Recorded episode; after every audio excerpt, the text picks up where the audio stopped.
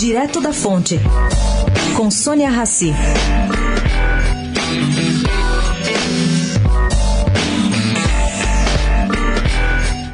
Embora o Tribunal Superior Eleitoral tenha convocado reuniões para tratar de fake news, algumas das sugestões, para tanto, não foram implementadas, segundo conta Mauro Aurélio Rutger, diretor e membro do Conselho Consultivo sobre Eleições e Internets do próprio tribunal.